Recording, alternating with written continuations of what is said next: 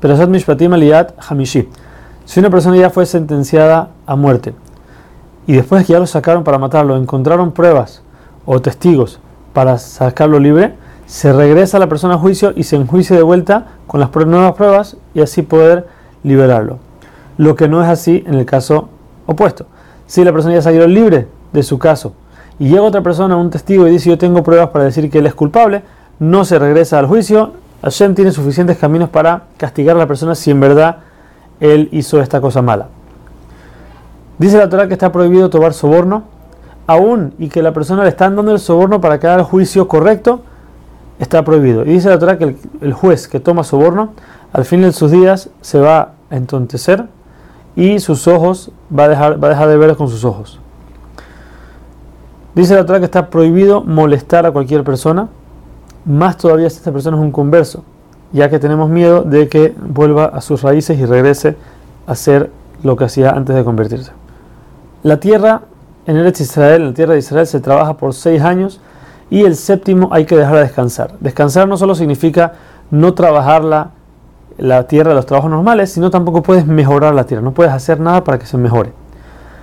Ahora, llega un punto, como veremos en otros lugares y sale mucho en el Talmud, que hay un punto en que ya la persona no puede seguir comiendo las frutas, depende de cada fruta tiene su tiempo, una vez que llega ese, ese el, el momento de cada fruta, no se puede seguir comiendo esa fruta, hay que sacarla fuera para que cualquiera la agarre.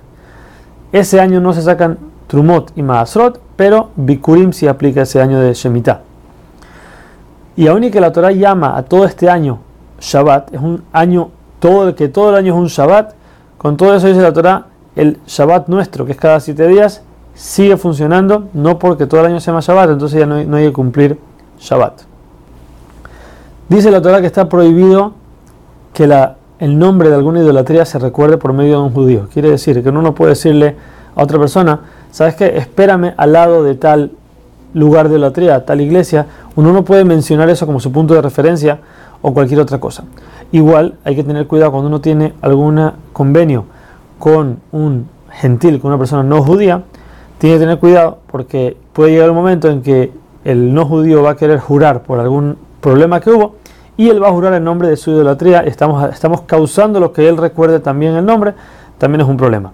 Aquí la Torah vuelve a, mencionar las tres fiestas, ya que está hablando de Shemitah, hace un, hace un poco hablamos de Shemitah, entonces para decirnos que no solamente el Shabbat de cada siete días funciona el año de Shemitah, sino las tres fiestas también funcionan. Primero habla de la fiesta de Pesach, que como sabemos es en la temporada donde las frutas empiezan a madurar en primavera, y nos dice la Torah un punto que el Corban Pesach que es el que se come la, noche, la primera noche de Pesach, no puede ser degollado mientras todavía tenemos hametz, que es pan leudado, en nuestra posesión.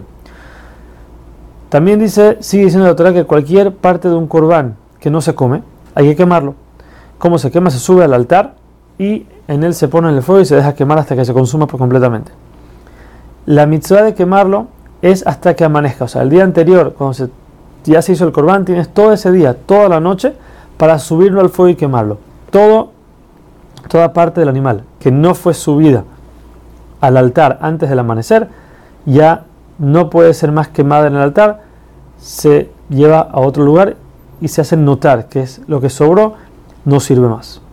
Por último, dice que está prohibido cocinar carne con leche.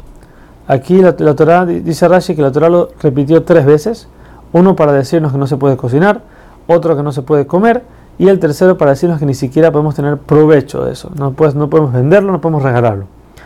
La Torah, ¿por qué lo dice en forma de cocinar las tres veces? Dice cocinar porque la única forma de que es prohibido de la Torah es solamente cuando se cocinó junto.